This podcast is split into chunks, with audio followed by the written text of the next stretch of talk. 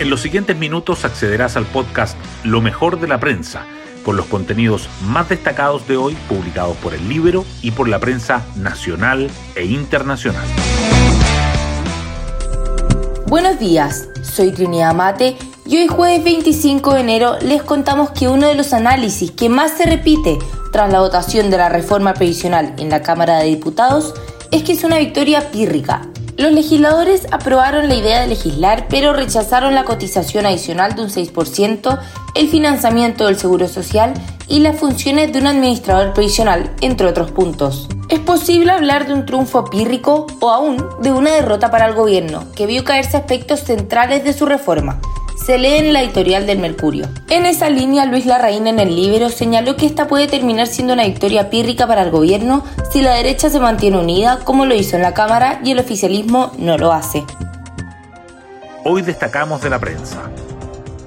La Cámara despacha la reforma previsional al Senado sin una reorganización de la industria ni una cotización adicional del 6%. Los diputados aprobaron con 84 votos a favor y 64 en contra la idea de legislar, pero en la discusión en particular se rechazaron los ejes centrales del proyecto, incluyendo la separación de funciones de soporte e inversión, el aporte extra y la forma de distribuirlo, y el financiamiento y las prestaciones del Seguro Social.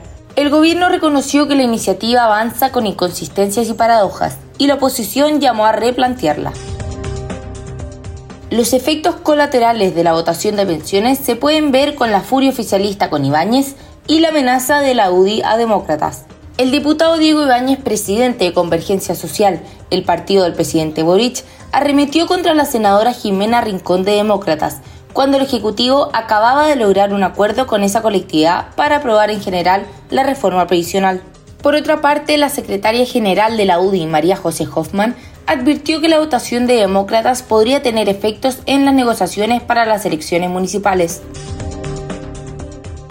En cuanto a la ley corta de ISAPRES, el Senado votará el lunes y la oposición busca votos para incluir mutualización. La Cámara Alta inició el debate del proyecto gubernamental que viabiliza el cumplimiento del fallo de la Corte Suprema.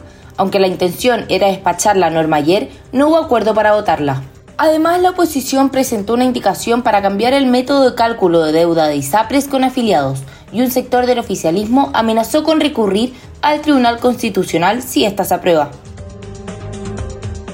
La Vicecorp y el grupo Security acuerdan una fusión que creará el séptimo mayor banco del país. El nuevo conglomerado financiero tendrá un valor de 3.130 millones de dólares y será controlado por el Grupo Mate, que lanzará una oferta pública de adquisición por el 100% de las acciones del Grupo Security y tendrá el 68% de la nueva entidad.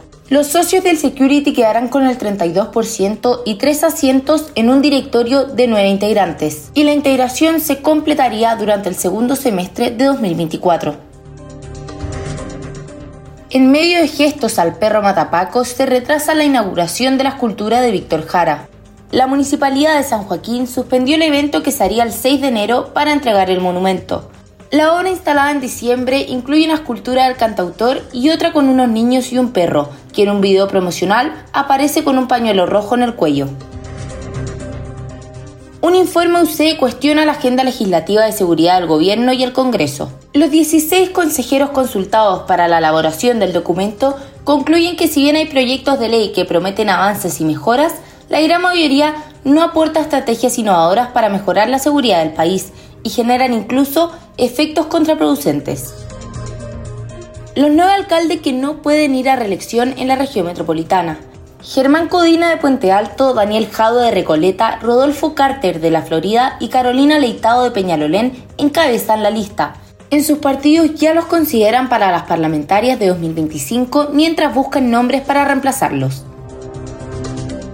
Por último, Chile se encomienda al Tigre Gareca para enmendar la ruta al Mundial. La ANFP oficializó que Ricardo Gareca será el nuevo entrenador de La Roja. El argentino tendrá la misión de llevar a la selección a la Copa del Mundo de 2026.